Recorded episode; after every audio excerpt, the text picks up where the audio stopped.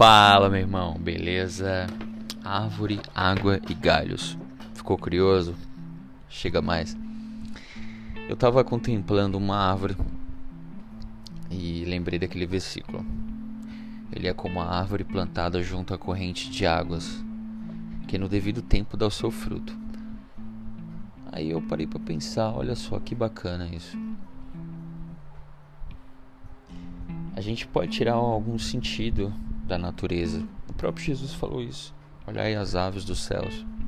Então assim, obra do Criador. Devemos observar e tirar alguns princípios. Água, primeiro. Aí eu lembro já de um outro versículo, que é aquele assim, ó. Se alguém tem sede, venha a mim e beba. A árvore precisa de quê? De água para irrigar, para suprir. Nós precisamos de água também. E qual que é a água viva? É o próprio Jesus. Vamos pros. Falei da árvore, falei da água e vamos pros galhos. João 15. O próprio Jesus falando. Todo ramo, galho que estando em mim não der fruto, ele corta.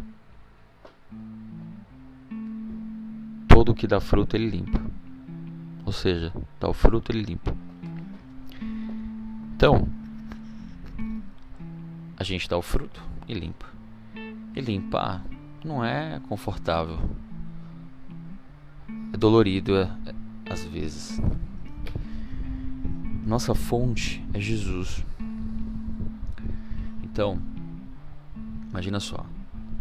Precisamos da água. Temos sede dentro de nós. A água viva corre. Por isso crescemos. Temos, porque temos a água da vida. Os galhos aparecem, dão frutos, são limpos, porque nós permitimos sermos cortados, trabalhados, por mais que doa, que das nossas feridas saem poder para curar. Crescer dói, frutificar dói.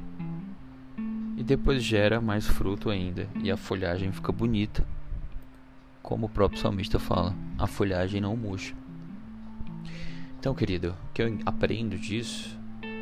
Árvore plantada, que cresce, que floresce, dá fruto, ou seja, você vem passar, vem outras vidas comer dos frutos, ou seja, você frutifica, abençoa outras vidas,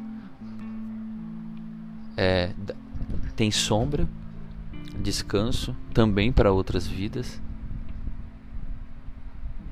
e o teu propósito é cumprido.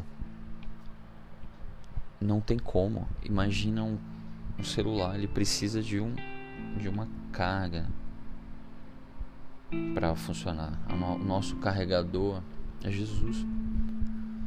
Se nós não tivermos conectados a Ele,